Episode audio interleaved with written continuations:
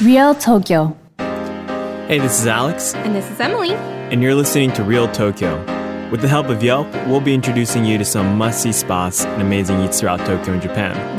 In this episode, we're going to be talking about end of year traditions. Uh, so, we're going to be dabbling a little bit into different traditions for Christmas, um, as well as New Year's Eve, as well as New Year traditions over here in Japan. And just how different they might actually be from your traditions out in the West or anywhere else. Exactly. Um, so, uh, right, if you are planning to come over here, we'll also be mentioning a couple of places uh, that you could visit during the New Year's Eve and you know post New Year's. Um, so let's get started. Hey guys, thanks for listening to Real Tokyo. Before moving on, I want to ask you to do two quick favors if you've enjoyed our podcast.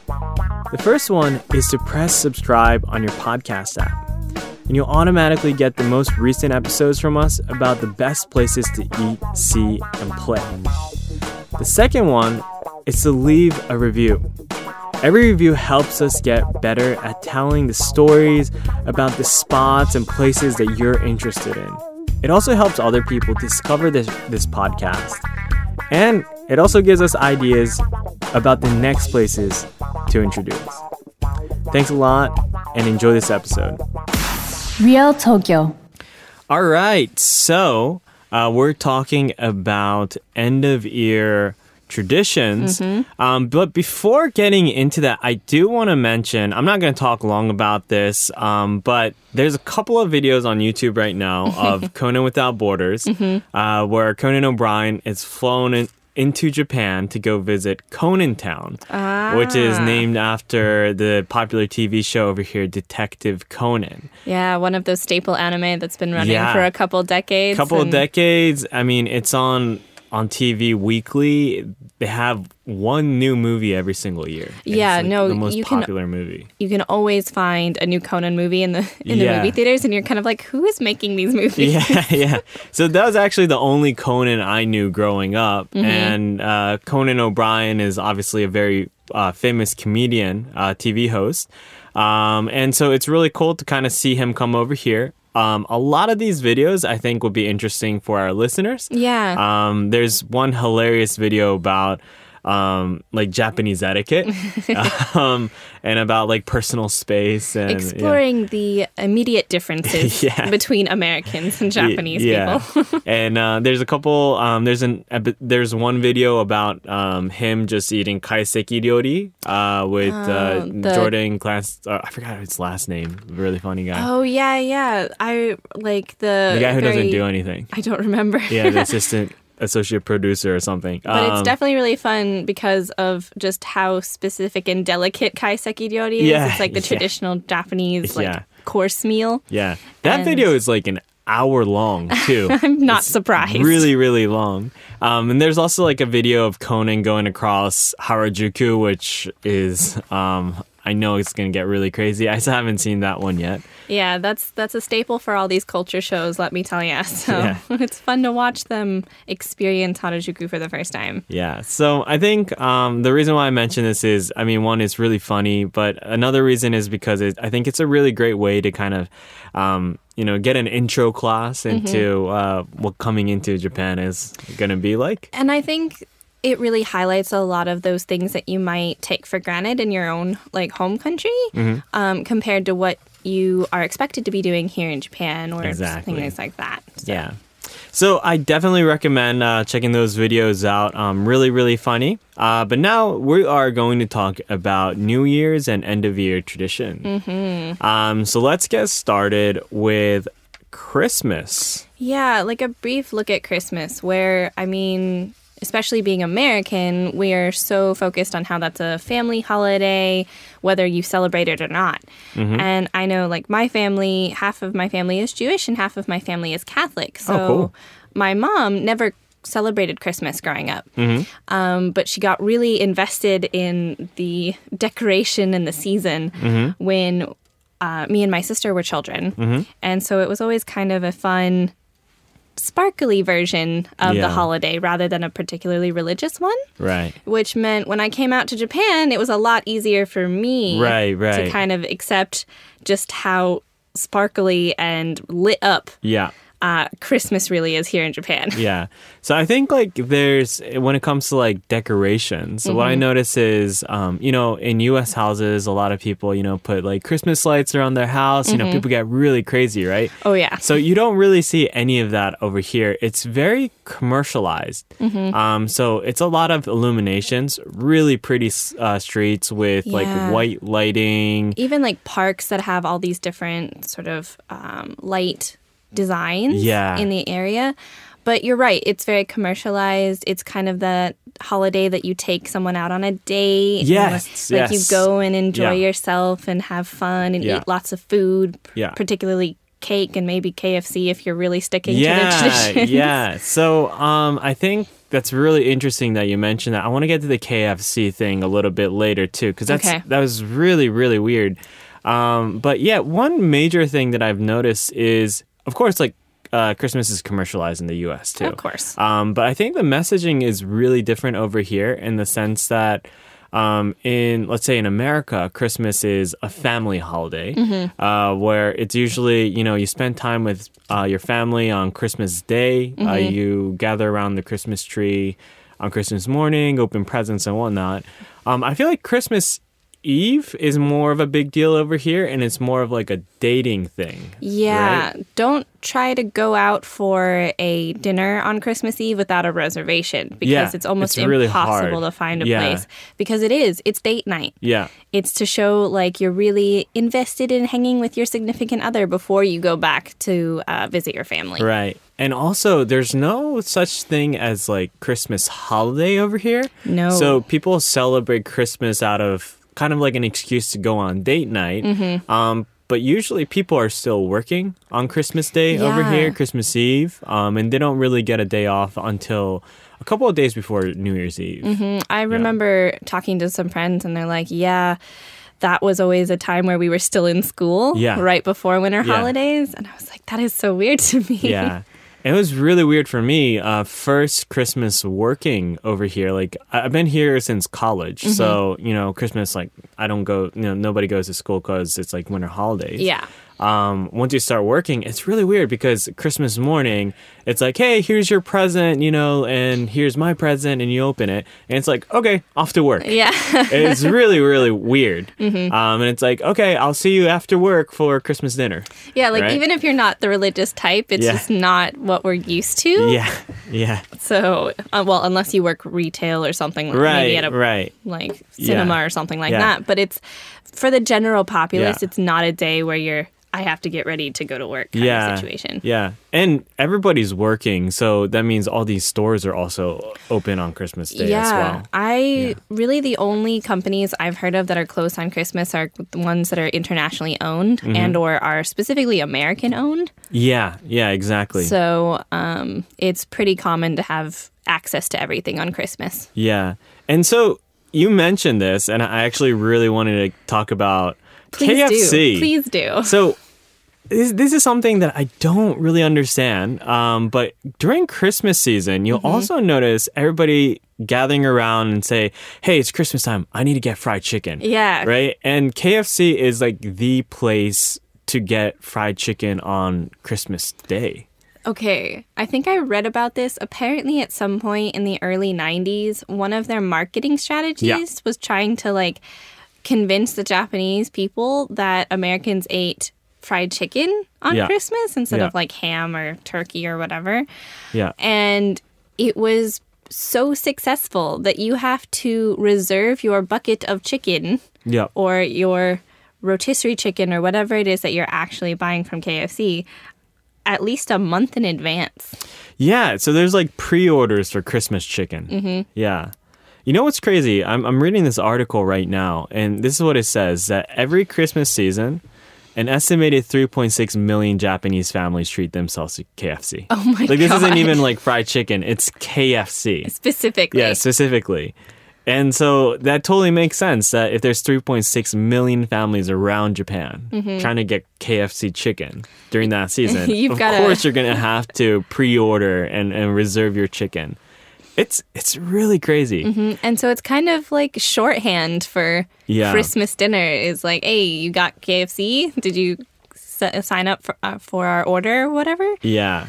So, so interesting. But what's really interesting too is that um, this kind of like overlaps into um, you know other places too. So like you'll see convenience stores that also sell fried chicken. Like all of a sudden start building these booths outside their stores and then wear Santa hats and then start selling fried chicken. So, Right? uh, I mean, I know different cultures in America have different like Mm-hmm. Christmas foods, but um, a specific one that I remember from my Catholic grandparents would be like honey ham, right? Yeah, yeah. So that's kind of the association I have with it. Mm-hmm. Whereas, like fried chicken just sounds a little bit funny to me. It's Yeah. delicious, and Yeah. I'm so excited for it every year. But it is But a little why, funny. Yeah, yeah. But it, in the end, it comes down to why do we eat ham during Christmas? Exactly. right? You start questioning your own, Why do we eat turkey during Thanksgiving? And it's just we notice these things because we come from an outside perspective, Mm-hmm. and it just seems super weird that it's a, a commercialized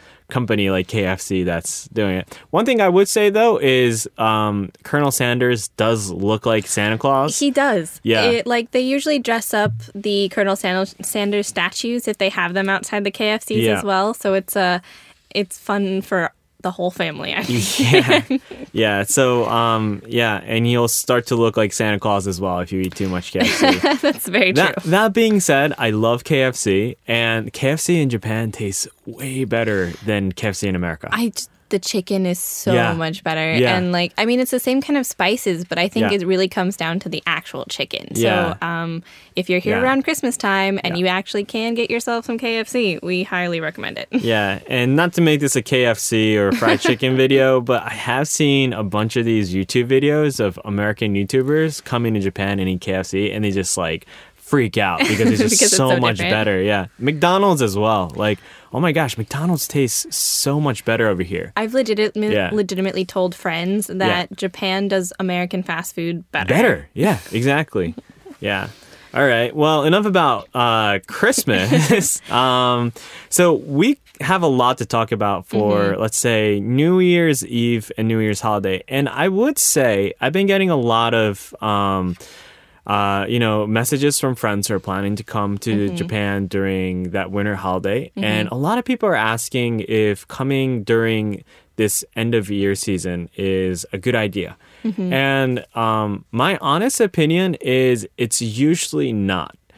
The reason why is because a lot of these stores are going to be closed, um, and you'll be surprised by how very little things that you could do Yeah. uh, during this season, especially around that maybe 30th, 31st to January 3rd. I yeah. think. yeah, I think just in the way that Christmas is kind of flipped for us in the West, yeah, New Year's is as well. Like New Year's is a party holiday. Yeah. You welcome the new year with lots of like champagne and a sparkly ball that falls from yeah, top yeah, of a. New York Times Square. yeah. yeah. But here in Japan, that is specifically the family holiday. And so you, yeah. most people go back to maybe their hometowns Yeah. or where their families live. And that's what they focus on for Yeah. those f- first few days of the year. Right. And so a lot of people who are in Tokyo, for example, most of those people go back home to their hometowns in their prefectures, go visit their family, stay there for like a week or so.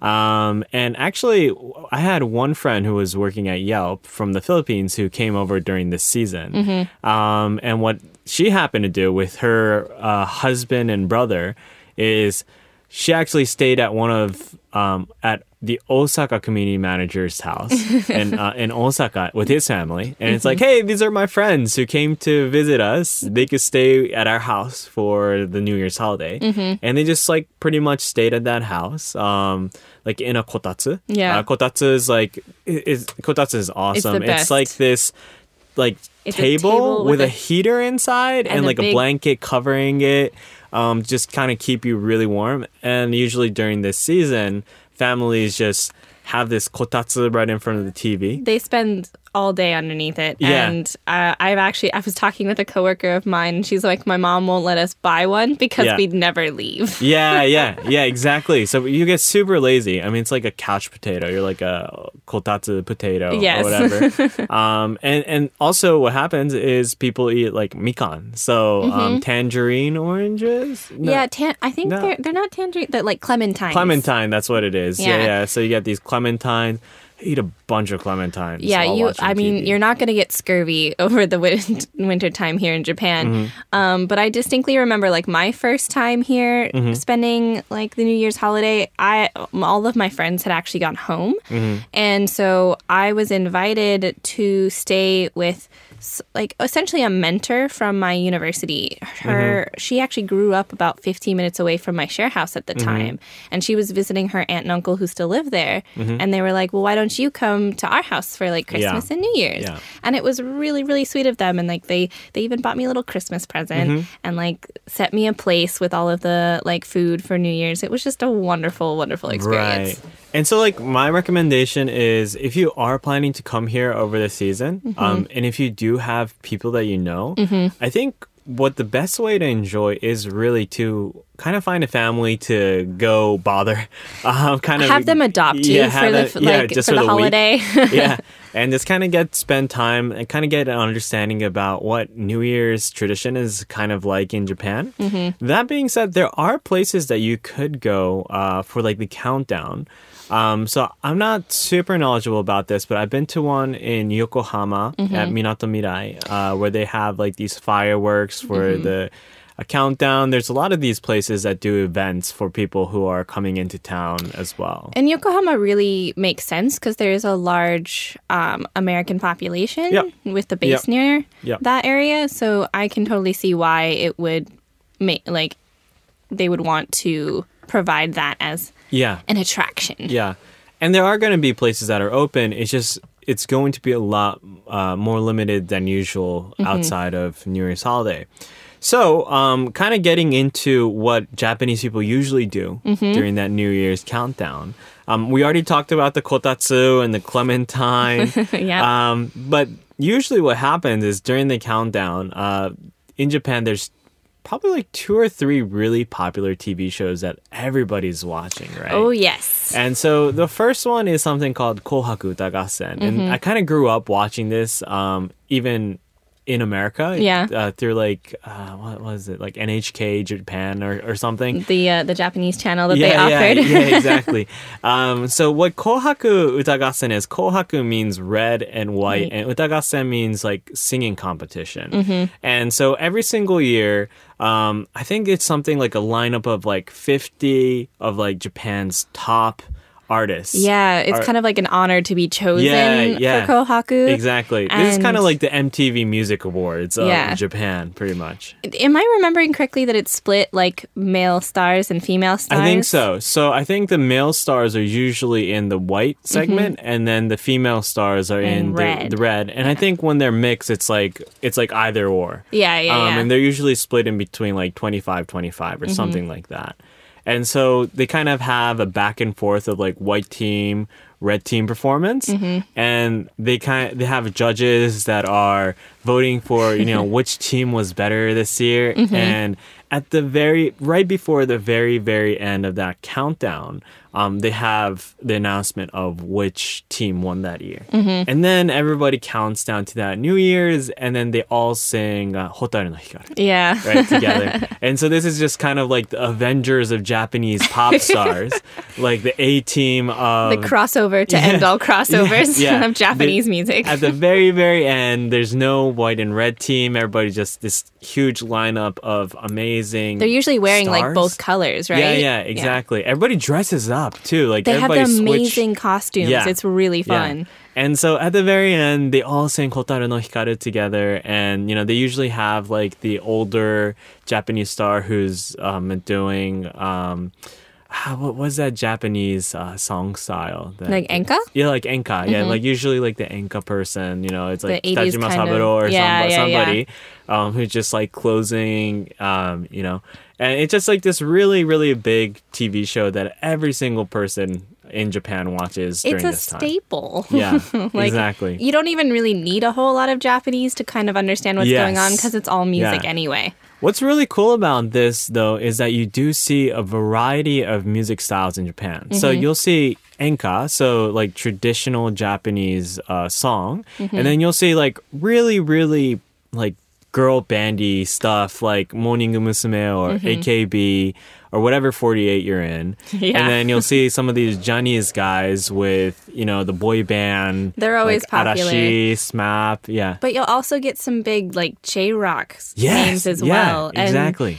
the best part is when they team up in they're like mixing styles because sometimes they'll do that Yeah. as well, which is the best experience I think. Yeah. And so, like, as an artist, it's a real honor to be chosen every single year to be in this lineup mm-hmm. because it means that you are the best of the best, mm-hmm. right? Um, and so, usually, people, um, I think this is the most popular TV show that people watch during. I think yeah. Whenever I Eve. say like Yeah. New Year's Eve, people are like Kohaku. Exactly, It's exactly. like who do you want this year? Yeah. What's also really cool is that you see like usually these like Johnny's guys are hosting Mm-hmm. um, the entire show too. Um, so SMAP is no longer in Johnny's. Mm-hmm. Um, so I don't know how, what happened after that. But usually it's one of these Johnny's guys. It used to be SMAP. I, I think it might be Arashi or TOKIO or yeah, I one think of those I think now. Arashi's done it before, Yeah. so I wouldn't put it past Arashi doing it again. Yeah, they're really popular. Oh my, Um, still, crazy still, popular. how long have they been around? Like yeah. almost twenty years now. Yeah. Yeah, you know it was really funny. I saw this uh, advertisement on the train. Um, it was like this energy drink, and it said like "Winter is coming." Oh my god. And I was like, "Oh my gosh, it's like a Game of Thrones reference." And then I see Sakurai Sho from Arashi on there. It's like he's really not Game of Thrones. He's not Game of Thrones. There's nothing Thrones. about him that's Game of Thrones. I think they just liked that it was already a slogan and they were gonna run with it. Yeah. Um, so that's the most popular, I think, uh, Mm-hmm. for the Countdown TV show. And then I think the second one's also kind of uh, infamous in a way. Um, it's something called Gakitsuka. And you've probably seen something from this show um, Mm-hmm. on YouTube. And this is the one where a bunch of these Japanese guys. Okay, this way is going to be really misleading, but you've probably seen a clip on YouTube where a bunch of these guys get smacked in the butt by like this really long rubber bat. This is this show. Yeah. I guess when people talk about like Japanese TV being really weird, Yeah, they're thinking this about show. this show. It's this show. Yeah, that's it's this or like Hard Gay, Uh, yeah. which hasn't been around for like 10, 15 years. Anyways, um, Gakitsuka, what it is is they have this annual program um, assembling. I would say also the Avengers of comedians in Japan. Yeah. Um, so you've got you've got the musical talent and then you've got the, the, comedic comedians. yeah exactly um and so what it is is it, there's usually these five comedians that have been doing it this entire time uh, Mm-hmm. which are part of this gaki no tsukai uh, which is a comedic uh, combo by Mm-hmm. these two guys named uh, Matsumoto Hitoshi and uh, Hamada Masatoshi, um, and also uh, these three other guys who usually do these programs with them, and they they are on TV all year round. They're like Mm-hmm. Yeah. the big names of Japanese comedy. Yeah, I think if you've seen Japanese comedians, usually with like badly subtitled videos on Facebook Yeah. or something like that, it's almost definitely going to be one of them, Yeah. if not all of them. Yeah. So they kind of are the heart of Japanese humor. Yeah, exactly. yeah, and you know what's really crazy is these guys are also like on Amazon Prime now. Like Yeah. uh, like uh, Matsumoto Hitoshi has his own TV program. Yeah, on Amazon they're they're getting picked up a lot for Yeah. those kinds of things to try, Yeah. and it's it's really interesting Yeah. to see how they're still gaining popularity, even like digitally. Yeah, exactly. Anyways, it's these five guys, and they're in this program that has a different theme every year, but the same rules. And it's called 笑ってはいけない24時間 Oh, yeah, you Uh, can't laugh for 24 for hours. 24 hours. And so these guys, these five guys, are locked into this this certain kind of scenario, Mm-hmm. uh, which is this booby trap with, uh, you know, com- comedic traps, Mm-hmm. um, and they're not allowed to laugh. And if they do laugh, uh, they get punished, and they usually get smacked real hard in the butt. um, and uh, what's really great about this is, uh, you know, these five guys are really, uh, you know, famous guys, but they also get all the Japanese comedic celebrities to just kind of hop in and just like surprise and punk these guys. So get in an to effort to try to laugh, Yeah. and it's so not only are you getting like the main guys and their comedic stylings, but literally everything you can get from like the most popular Japanese Exactly. comedians, comed- exactly. uh, comedians Yeah. as well. You know what's really crazy too is like sometimes it's not even like comedians that come in here. It's like pro wrestlers. That's And- a big one Yeah. too, right? It's so it's so like you just expect you just really can't expect what's coming next, and all of Mm-hmm. a sudden it's this like huge pro wrestling guy, and like his one job is like hit this one guy across the face. Like he has like no, he can't even choose. he doesn't have not lines. to. Yeah. He just does it. yeah, and then it's just like really, really painful to watch, but everybody just laughs. Mm-hmm. Um, and this is also the show that people watch, um, kind of going into that countdown to. So, Yeah. like, end of the year entertainment does tend to be a little less than um, cerebral, but it's really Yeah. fun. And, Yeah. like, every, like, the whole family usually can kind of get into it, at Yeah. least one of the, like, big shows. Yeah. And you all can, like, be together and laugh together, essentially, Exactly. is the idea. Around that kotatsu. Around Eating- kotatsu. It has to be around the kotatsu. Exactly. Um, so another uh, getting outside of TV shows. So Mm-hmm. usually you go into that countdown, watching those shows, and right as those shows end, it's usually New Year's, Mm-hmm. right? And if you're close enough to a shrine or a temple, you might hear a gong go off Yeah, that. yeah, Um, and that signals it's time for Hatsumode. yeah, exactly. And um, right before that, what happens is something called uh, what is that? Toshikoshi soba. yes. as well. yes. Um, so um, there's it's regular soba, right? Like I, I've only eaten regular soba I during this think- time. I I- I think like in the old days it was special. It was Yeah. like the last bits of like Yeah. the wheat from or like the first bits of the wheat from the Yeah. harvesting. I'm not quite sure. Yeah. But nowadays it's just regular Yeah. buckwheat soba. So there's like this tradition once you go into the New Year's where you eat some uh, some soba to Mm-hmm. cross into that year, and I think um, the, the kind of the the root of it was what you were just mentioning, like the last wheat of that year, Mm-hmm. um, and just kind of closing, putting closure to that coming into the New Year. Mm-hmm. Um, but yeah, like right as it becomes the New Year, people usually eat soba Yep. over here, and uh, there's two ways of doing it. Most people at their house they just make soba. Soba is super easy to make. It actually is. Yeah. I remember when I made it for the first time on a like field trip. It's really Yeah. really simple. Yeah, you just put the. Uh, it's, it's just like making pasta for the noodles, and the sauce is just you just buy sauce and then put some water into it, Mm-hmm. right? So it's super easy. Um, a bunch of people who are going to that Hatsumode, Mm-hmm. a lot of times uh, they find a soba shop, and these soba shops are ready to Yeah. to give you that toshikoshi soba. To to capitalize Yeah. on everyone who feels like they need soba that night. exactly. And so uh, what happens is r- we're just about to get into this, but there's something called Hatsumode that people do right as we get into that New Year's. Yeah. So Hatsumode is kind of like the best way I would translate it is like the first shrine visit Mm-hmm. of the year. And so many people actually do this either at or like immediately after midnight Yeah. Um, or like the morning after. or the morning Yeah. after. You might actually see people do Hatsumode for the like first 3 days. Yeah. um, depending on where exactly they want to go. So, like, if they just want to go to their like little neighborhood shrine or temple, like that's usually what they do at night. But I know this past year I did Hatsumode with my friend at Tokyo Daijingu on like the second of January. So we uh, we got all dressed up in our kimono and we lined up. To get into the shrine for everything like that. But yeah, so you'll see people doing this during the day um, for the first couple of days as well. Yeah. And it's really cool because you do see a lot of people wearing uh, kimono that you Mm-hmm. don't usually see during this year. Um, and people come in to these shrines and temples to, um, you know, get a good year Yeah. of, of luck and happiness. It's like it's it's almost um, a hope. Like it's a practice of like repetition to hope for a new year. Like it doesn't really matter if you believe that the god or gods or Buddha or bodhisattvas, whatever, are actually going to give you the good Yeah. luck.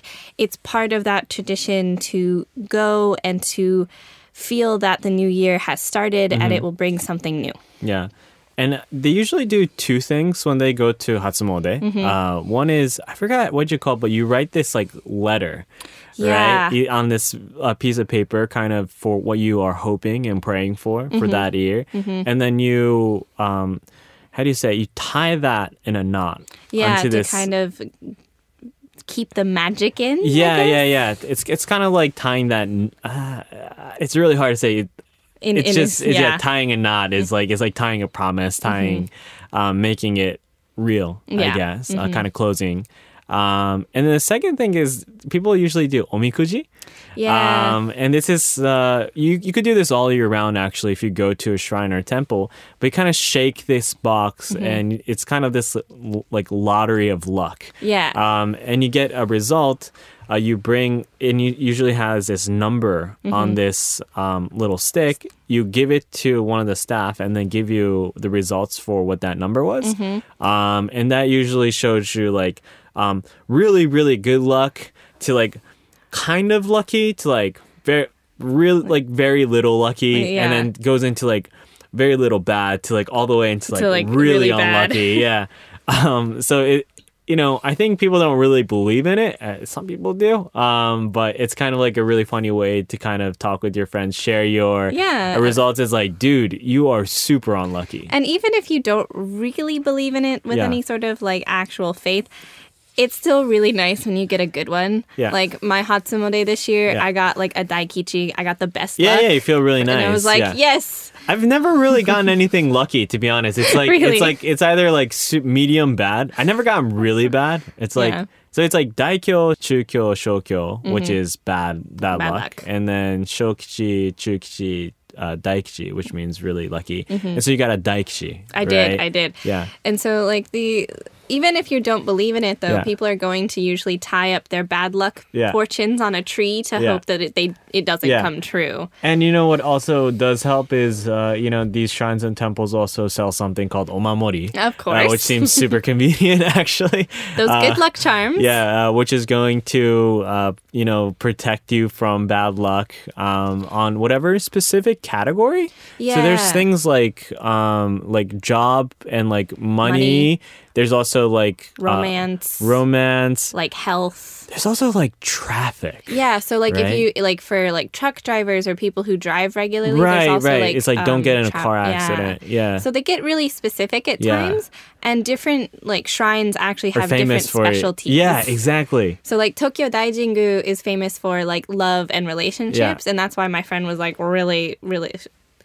He was like, I want to get in a relationship, and I was like, Yeah. okay, I guess we're going to Tokyo Dai- Daijingu then. Yeah, and he created a Tinder account and got on premium real Oh, quick, right? probably, Yeah, but- yeah, makes sense. But yeah, so usually uh, if you have a shrine or a temple in mind, you're going Mm-hmm. for a specific reason. Yeah. So And you know, a couple of these, uh, you know, really popular places for uh, Hatsumode are, let's say, Meiji Jingu. Oh, right? yeah. very very popular. This is a place that the TV crews go to. Oh, Yeah. always. And I think something like every year, the first three days, they see about 3 million people. Yeah, three million people. Yeah, Wild. yeah, And then, of course, there's Sensoji yeah. in Actually, three million people on that day. Oh, just on the first Just day? on the first day. That's crazy Oh my gosh. Yeah. And, and then also like Sensoji Mm-hmm. is really popular as well. They get around three million in three days. Yeah. But Meiji Jingu is the place Is the to top go. one. Yeah. And it's really interesting. Meiji Jingu is a Shinto shrine, Mm. while Sensoji is a Buddhist temple. And yet, most of the practices are almost identical, if Yeah. not like extremely similar. Yeah. And that's kind of representative of a bigger thing here in Japan with that mixing of like the traditional like Shinto religion with um, Buddhist like imports. But Mm. Yeah. it's People get married in Christian churches and then they get buried in a Buddhist temple. Yeah, that's a that's a big big like it's almost Yeah. a joke nowadays Yeah. for that. Yeah. But um, so if you pick a shrine or if you pick a temple, the experience is generally going to be the same. Um, including one of my favorite things, which is like you'll get you'll usually get a free like community made like sweet, whether Oh. it's like amazake, which Oh, is yeah, like the yeah. sweet sake, Yeah. or my favorite oshiruko. Yeah, oshiruko is really nice. Ah. Oshiruko is like what mochi and, And red, bean, soup. Mm-hmm. with like really sweet red bean soup. It's really, really amazing. sugary, and it's one Yeah. of my favorite things. Yeah. And I like, of course, it's really only provided during the New Yeah. Year's season, so I'm always excited to like go to shrines and hope Yeah. that they have oshiruko for me. It's but really amazing. Um, and also, what's really weird is they're also in vending machines over here. I've never tried. It's good. The it's canned actually Oshiruko, good. okay. It's actually really good. I- would not recommend getting it for like the first time, but if it's like if you're not here for like New Year's and if you're Mm. Not going to any restaurants at do Oshiruko, okay. it's pretty good. Then I think I, Yeah. I might I might try it to um, yeah. To sate my Yeah. craving because It's- I really love Oshiruko. Yeah. It's right next to corn pottage. Usually, yeah. it's right next yeah, to the corn, soup. Um, so uh, Hatsumode is really popular over here, and um, actually, usually after uh, Kohaku Uta Gassen, Mm-hmm. they like zoom in, switch over, and say, "Hey, this is what Meiji Jingu looks like right now with all these people coming for Hatsumode." And then you see the emperor's like first um, greeting during that year, just Yeah. waving outside of the kokyo. Very pleasantly. Yeah, yeah. And actually, what's really cool, if you are planning to be here for that uh, New Year's countdown, Mm-hmm. um, trains are open pretty late so that you could go to these uh, Hatsumode in these places. If they're not running all night, they're usually running until about 2.30, 3 Yeah. o'clock in the morning, Yeah. which is way later than you usually get. yeah. They're normally going to be about 12.30, Yeah, maybe 1 o'clock Yeah. if you're lucky. Yeah. And so this way it it gives everyone a chance to like go out if they actually have a specific shrine Mm-hmm. or temple in mind. Another thing that's really popular for that New Year's morning, actually outside of Hatsumode, is something called Hatsuhinode, Mm-hmm. uh, which is the first sunrise of the year. Yeah. right?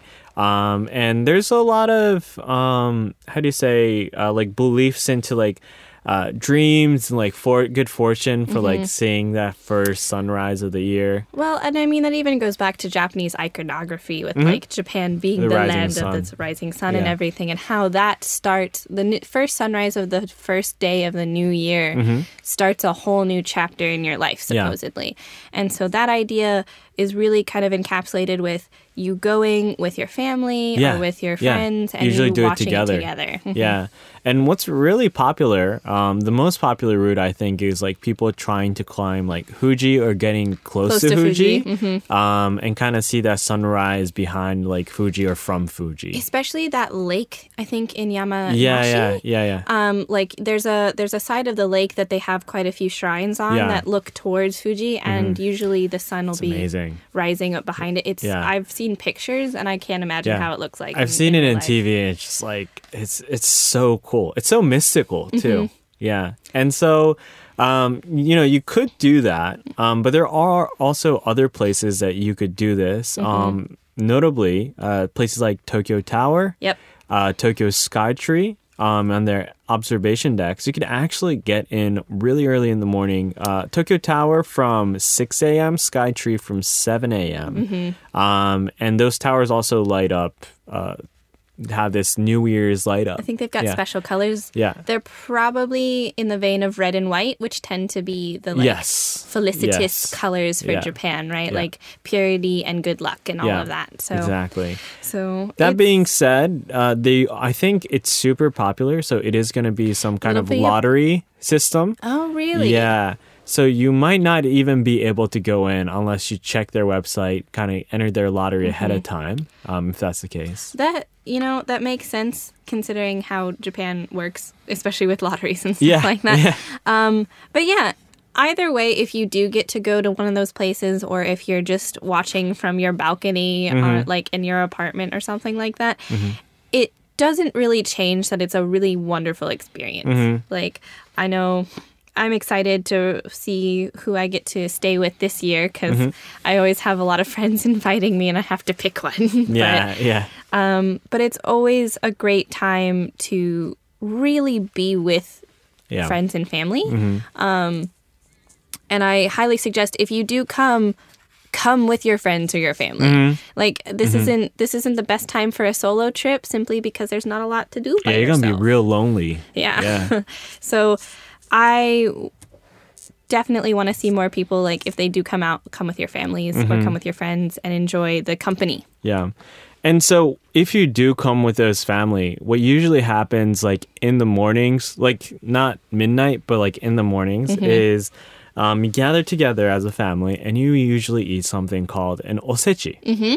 Right? And osechi is this traditional New Year's dish, um, usually put into something called jubako, which is um, like stack boxes. That have different compartments in Yeah. them. Mhm. And so usually you have this really tall box that's really fancy. And Mm-hmm. then you take it apart and each you know, segment each floor of that box has Mm-hmm. different dishes inside. Yeah, it's usually going to be lots of like seasonal winter foods, lots of preserved foods. Mm-hmm. Yeah. So pickles are a really big Yeah. part of it. Um, what else? Like, You know, really Like fancy pla- places do something like isebi, which is like Oh, re- like yeah. lobster, like almost like lobster. Yeah. like those big, those big shrimp. yeah. Shrimp are a big thing for yeah. New Year's Yeah. I think it has something to do with like luck again. and longevity. yeah, longevity. They they Yeah. live pretty long if we don't eat them. So Yeah. I think that's kind of the Yeah. idea. yeah, you also see something like pickled stuff, um, some beans, uh, really really sweet egg rolls, and Mm-hmm. kinton, which is like the satsumaimo, uh, sweet potato, the sweet potato and the um, lotus root and all that. Yeah, So it's- it's, it's- really good. And I, the idea is like this is food that you've prepared beforehand, Mm-hmm. and it lasts you through that early part of the new year where you're not really doing a whole Yeah. lot, and where it's like easier to keep yourselves relaxed and clean the house. yeah, yeah. for the You new don't. year Yeah, you don't want to. You don't want to. You know, cook for New Year's morning. No. Right. Just relax, enjoy the new season. Um, that being said, um, you could order these osechi um, from places like supermarkets, convenience store. Mm-hmm. Like 7-Eleven is doing a lot of promotion for osechi right now. Yeah, 7-Eleven's osechi are are fancier than you would expect. Yeah. I think coming from a Yeah. um uh, from a convenience store, and I mean they're actually they're a little pricey, but yeah, they're they're in their like ichiman, so like hundred dollar, Yeah. two hundred dollar range. But to be Yeah. fair, that's also probably the cheapest you're gonna get for exactly. res- reservations like that because it is such traditional like Yeah. cuisine.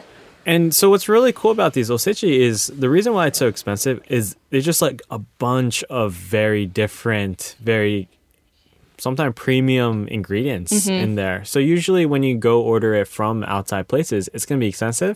If you make it yourself, it's still going to be kind of expensive. And I think that's also an interesting point to point out with the ingredients is that they're gonna also be regional. So if you're spending the Yes. like the first Yeah. of the year outside of Tokyo, Yeah. you're gonna get some different Yeah. Different choices essentially. Um, I remember talking to someone yesterday from Okinawa who said like, "Oh, we don't really do osechi the way we do it in Mm. Honshu, but we make like very specific like foods." Like she was Mm. telling me like like pig ear, like Oh, a, yeah, like, yeah. like the, yeah, they the- do a lot of pig and like um, food, yeah. um, some sort of like in like uh like organ stew Yeah, kind of thing, yeah. which sounds a little weird to most people, I think, but, that's traditional Okinawan food. Exactly, Yeah. and that would be something that you would make for Yeah. a guest. So that's the kind of idea that they do it. Okinawan food with the pork. Dude, It's so good. so good. I, I do want to do an Okinawa segment one time. I would love Yeah. to do that. Yeah. Oh my god. Mm-hmm. Yeah, let's definitely put that on the checklist. Um, anyways, uh, osechi. New Year's is the only time you will ever eat an osechi. Usually, Yeah. yeah, It's it's there's a lot of preparation that goes into it Mm-hmm. Yeah. and so it really not to mention it just seems to only fit that time of year like contextually. Mm-hmm. Yeah. So you're not Yeah. you're not going to find it as a No. as a option uh, Yeah. like for an ekiben or something later Yeah. on. It's it's specifically for that time you definitely can't buy that day. To be honest, No. even like 7-Eleven, it's hey, you gotta pre-order Yeah. like weeks ahead of time. I the reason the reason why is because it usually takes multiple weeks to make these. Mm-hmm. Um, really good osechi apparently takes like three to four weeks to Mm-hmm. make ahead of time, which is crazy to think about. And that's why, I mean, that's why they did use it or traditionally do eat it for the first of the year because Yeah. you're not really supposed to be making any food for Yeah. like the first two weeks of Yeah. January. Yeah. And so you're really just eating off of that store, but might as well put the effort to make it as wonderful and specific and nice as possible. Yeah, exactly. And so, you know, you'll probably be eating that osechi for about three days after New Year's. Um, and also, another Japanese tradition uh, for New Year's, which is interesting, um, is starting January 2nd, every year there's something called the Hakone Ekiden, Ha. which is this the biggest cross country race that Japan has every single year. Uh, between university students. Yeah. Yeah. The university I went to actually takes part in the Ekiden, and they Yeah. always have little things that you can buy prior. like Yeah, I think I still have an Ekiden towel Yeah. from Tokyo International Yeah. University. Yeah. Um, but yeah, so it's TIU. oh yeah, TIU. Yeah, and so this is this is the biggest race in the sense of biggest in publicity, but Mm-hmm. also the biggest as in longest race that they have in in Japan for cross country. Mm-hmm. Um, and and pretty much every major university around Japan that has a cross country um, club actually participates in this year. I think there are uh, like preliminaries, so Yeah. um, people get cut off. So because there's so many um, universities over here. but it's still a huge, like a huge Yeah. number that do participate. Yeah.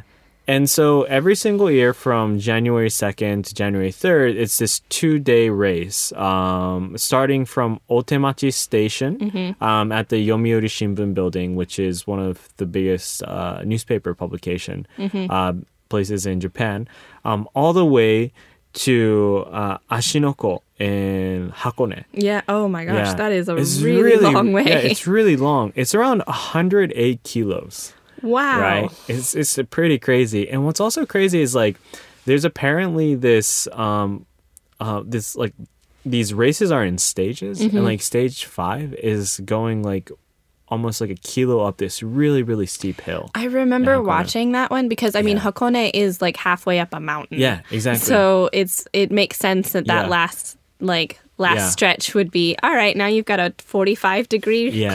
climb. yeah. And so, you know, if you, you know, on the 2nd of January, on the 3rd of January, if you turn on TV, most likely it's going to be Hakone Ekiden. If you turn on the radio, it's going to be Hakone Ekiden. What's really cool too is that um, if you're in Tokyo and if you're around the route from places like Tokyo, like Tamachi, uh, these places, you're going to have a pretty good chance of being able to see these guys run. Um, and what's amazing is during that 108 kilos, um, it's always packed with people watching that cross country. Um, and people reading, rooting for their uh, university. Yeah, they'll Yeah. us- they'll usually like show the families of the runners, Yeah. like wa- like as they're waiting Yeah. along, um, on the t- on the TV shows, and it's always really sweet to like watch people yeah. succeed. yeah. You know what's really cool? This year, um, I moved to a place called Omori, Mm-hmm. and it's right across that line. So actually, right as I step out of my house, You'll probably be able to see it. so I saw a bunch of these guys running, and no, what's really weird was like I was like, "There's no cars." Right, this is really, really It's weird. so Why is there no here. cars? It's so it's so quiet. And then why are all these people lined up across the highway? Right? Yeah. And then I, I see like uh, the first guy running, and it's Aoyama Gakuin, and they're super strong. They're all always winning. They're usually at like, least in the top, three. Yeah. And so I see this one guy from Aogaku running past, like right as I walk out my house. And then I was like, oh, there's this one guy running. And then like five or 10 minutes later, everybody else Just follows running. fast. Yeah. This is a really, really fast pace. Yeah. And so this is something that I think families in Japan really uh, look forward to every year, even if you don't have a kid. Yeah, everyone's Yeah. got a stake in it because everyone has an alma mater. Like, Yeah. what- like the the graduation from university rate here in Japan is really really high. Yeah. and so oh, like at least someone you know has their old university competing, and it's almost like a little source Yeah. of pride. Exactly. Um, so that's a really, really big um, race. And you know what's crazy? I think they're at their 95th year doing this. Ninety. So they're almost at 100 years of doing this every single year. wow. Yeah. Um, so this has become a Japanese tradition for almost a century. Yeah. I did not know that. Anyways, um, a couple of other places. We're not going to talk about this uh, too long. Um, there are places that you could still visit um, on New Year's Day. So Mm-hmm. Places like Roppongi Hills, uh, La in Ha- Harajuku, um, you know Tokyu Plaza and Omotesando, Omotesando Hills. A lot of those places are like brand shops, so Yeah. like usually international brands. So Yeah, that's what they're going for. exactly. And So- plus, they're right around Meiji Jingu. Exactly. Yes, you get a lot of foot traffic. right? Exactly. Um, even places like Odaiba um, with the Venus Fort and DiverCity. Mm-hmm. Um, yeah, those places are open, so you could still go shopping on New Year's Day. And they're like the one thing. Oh, I forgot to mention. Lucky bags or lucky yes, packs. yes. Let's talk about that. Yeah, okay. So New Year's usually around the end of the year, around the beginning of the year, almost every store, and this even like is Starbucks and like Apple. Apple has it. Apple is crazy There are these, this. these lucky packs are essentially blind bags, and you can you buy them for specific set prices. And the Yeah. idea is that you're going to get more, or at least as like equal to what you're spending for Yeah. them, but you don't know what. Yeah. And so literally every store I have ever really dealt with has always had a lucky pack that you can buy at. Yeah. the beginning of the year. And so these they call them like fukubukuro. Mm-hmm. Um, and you know what's crazy is it's kind of like the Black Friday of Japan. Yeah. Um, because you know it's not just these big international brands. It's it's more of a Japanese traditional thing. So you Mm-hmm. go to department stores. Every single floor has their own fukubukuro. Yeah, every right? and even every store might have Yeah, a different one. So it's always it's like it's usually to clear out like old merchandise. Yeah. Um or like rare items or things like that. Mm-hmm. But it's it's always I mean it's fun. It Mm-hmm. kind of makes you feel like you're 5 years old and getting like uh, like what are you getting out of the gachapon but Mm-hmm. only it cost you a 10,000 yen for the yeah, pack. Yeah. What's crazy is like you go to these department stores like Ito-Yokado Mm-hmm. or like Seibu or something, and there's like these housewives just like waiting for this, and, and they just you know go across these lucky bags and they just shake them around and kind of Yeah. get an idea about what might be in it, and it, it's it's a real battleground. Like people are like fighting over specific um, lucky bags. It's it's ruthless. It is. It is. Yeah. It's, it's definitely a kind a side of Japanese consumers that I Yeah. don't think you get to see very often. Yeah. and they're probably one of the biggest things of the year. Yeah, exactly. And um, you know, I think Apple has stopped doing their lucky bags for a couple of years because it, it went really crazy. Like people were camping outside, like almost like a mile outside of They like, line the up. Apple's- They Yeah, line you up. Mm-hmm. know, it's like a, it's like the new uh, iPhone release. Um, but I mean, they might do it this year. I'm not super sure. Um, but when they do, it is crazy because you know you pay like 300 bucks for a lucky bag, and then you might get a MacBook Air or MacBook Pro or an iMac, Mm-hmm. for example, and you know get an iPhone, some AirPods or something. Um, and You're almost guaranteed to get Yeah, more for what definitely. like than what you Yeah. paid for with these lucky yeah, packs. But the problem is usually they are going to be limited with how many they have. Oh, yeah. so So first come first yeah, serve. first first come first serve. Like if you are if you can't get in that cut, you're not going to get the cut. Mm-hmm. So um, be aware of those things. Um, I'm not sure about Starbucks. I this is the first time I actually saw Starbucks doing fukubukuro. I remember them from last year. I remember they did Fukubukuro Okay. last year. Um, and like even things from like indie brands for clothes does does like do they Mm. Yeah. do them every year. Um, accessory like Yeah. uh, shops will usually have Mm-hmm. a Fukubukuro. You can find pretty much anything Mm-hmm. that like will have a lucky pack. Yeah. Which is really good. I mean, you're going to probably be happy with what you get Yeah. inside. And you're like, hey, for shopping that I did this year, I got pretty lucky. right? Exactly. So it's, a, it's a fun gamble, I guess. yeah, I think so. All right, so I think that's um, a lot for Japanese end of year, uh, New Year tradition. Mm-hmm. Um, any last comments for this? What are you going to do this year? You know, I still haven't quite figured out what I have planned. Last year, I actually got I invited to go with a friend of mine to, uh, like almost a little bit of a house party with her old international, Oh, cool. like friends from Yeah, yeah. university, and um, it was hosted by our friend Vlad, uh, who's Bulgarian Mm. Cool. and likes to cook, and so he made all the food, and we like and had like plenty of drinks, and we got like he even did this thing where he blew up balloons, wrote the times on them, and they he put like um dares or questions in them, and Oh, so cool. everyone like when the time happened, like. Somebody new got Ah. the balloon, and then we did that until midnight, and then we went to the shrine. It was really, really sweet. So, I don't know. I think I'm gonna like ask a few of my friends and see what they're doing. And I've I've had invitations from last year Yeah. that I think people are, are still wanting me to come with them Yeah. to their, their family's house or whatever. yeah. If all else fails, I'll go visit my host family up in Saitama. You know, Yeah. that kind of thing. That's nice. Um, I was actually thinking uh, my uh, in laws might actually move back to Okinawa. Um, right around the end of the year. So I was actually thinking about maybe um, if they are already moved during that time, might just go to Okinawa, see what Take New Year's. Mm-hmm. yeah, New Year's Eve is going to be like over there. It'd be really cool to see. I think it would. I think Yeah. it would. Get some of that, you know, pork, Yes. osechi. Yeah, it would be good. Real Tokyo. Real Tokyo.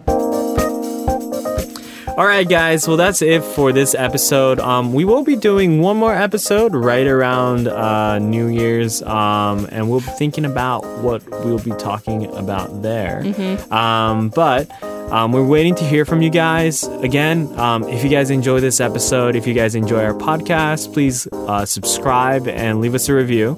Um, even more, if you love our podcast, you know, share it on SNS, so on Facebook, Instagram, Twitter, uh, whatever works for you Force it at your friends. yes, yes. Um, if you are planning to come to Japan or Tokyo, we'd love to give you recommendations. Uh, follow us on our Instagram account at Real Tokyo FM. Um, that's my personal account. So if you send me a DM, I will be replying to all the questions and messages that you guys have. Um, ask away. Um, I got a couple of questions about. Um, you know how to go to the Ghibli Museum, um, places to go during whatever season and whatnot. And I can answer too. So yeah. we, you've got you've got both of us in Yeah. terms of if you've got any questions. Exactly. So, um, you know, follow us on Instagram, send us a DM if you have any questions. Um, and again, guys, I hope you have a good end of the year. And if you are planning to come to Japan, hope you find a family that you can kind of sneak into. Yeah. Get into a kotatsu, watch some kohaku, and have a good year. Yep. Have Great. a good year. All right, see you soon and enjoy Tokyo. Bye.